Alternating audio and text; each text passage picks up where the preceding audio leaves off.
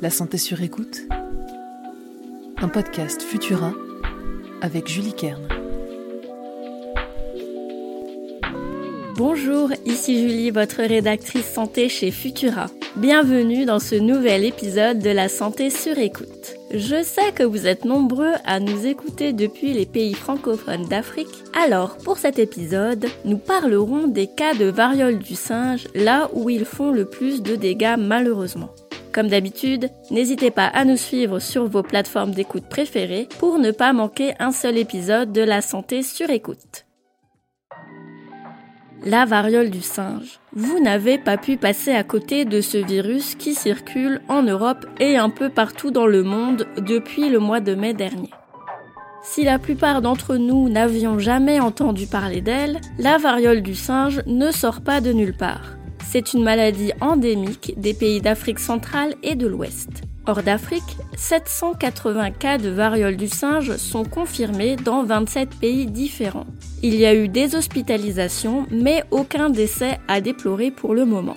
Mais dans les pays où le virus est endémique, c'est-à-dire présent de façon constante depuis des décennies, c'est une autre histoire. On dénombre plus de 1400 cas présumés depuis le début de l'année dans 7 pays de l'ouest du continent, essentiellement en République démocratique du Congo et au Nigeria.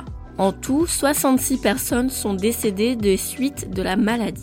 Au Bénin et au Togo, qui sont proches du Nigeria, la variole du singe n'est pas endémique. Mais avec la recrudescence des cas chez leurs voisins, les autorités sanitaires des deux pays craignent que le virus traverse la frontière et circule dorénavant chez eux.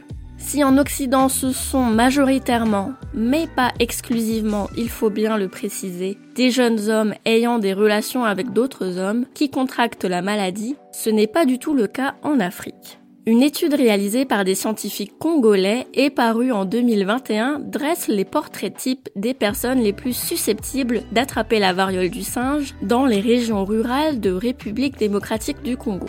Parmi le millier de cas qu'ils ont analysés, les plus touchés étaient des jeunes hommes âgés de moins de 20 ans qui ont des contacts avec les animaux sauvages. Un petit aparté, on dit variole du singe, mais le virus peut infecter beaucoup d'autres mammifères, notamment des rongeurs. Ces jeunes hommes sont le plus souvent des chasseurs qui ramènent de la viande de brousse pour nourrir leur famille.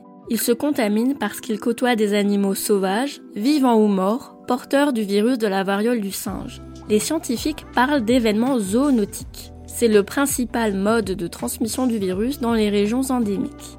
Après les chasseurs, ce sont les femmes âgées de 20 à 29 ans qui sont les plus susceptibles d'être contaminées non pas parce qu'elles vont chasser, mais parce qu'elles sont exposées aux malades, en soignant leurs lésions cutanées par exemple. Dans ce cas, le virus se transmet par contact direct avec un malade. Cette contamination interhumaine est le mode de transmission secondaire du virus. Et c'est aussi celui qu'on observe le plus fréquemment hors d'Afrique.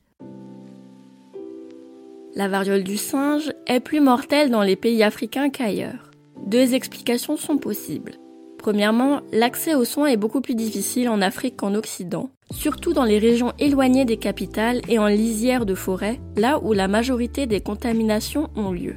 Deuxièmement, le virus tout simplement. Il existe deux familles de virus de la variole du singe, le clade Afrique de l'Ouest et le clade Bassin du Congo.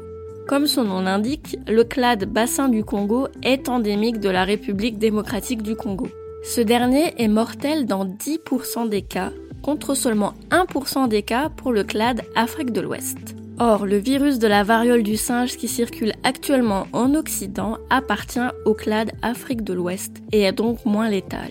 Combiné à nos systèmes de santé performants, on comprend mieux pourquoi il n'y a pas eu encore de décès imputés à la variole du singe hors d'Afrique, contre 66 dans les régions endémiques et 58 rien qu'en République démocratique du Congo, comme je vous le précisais au début.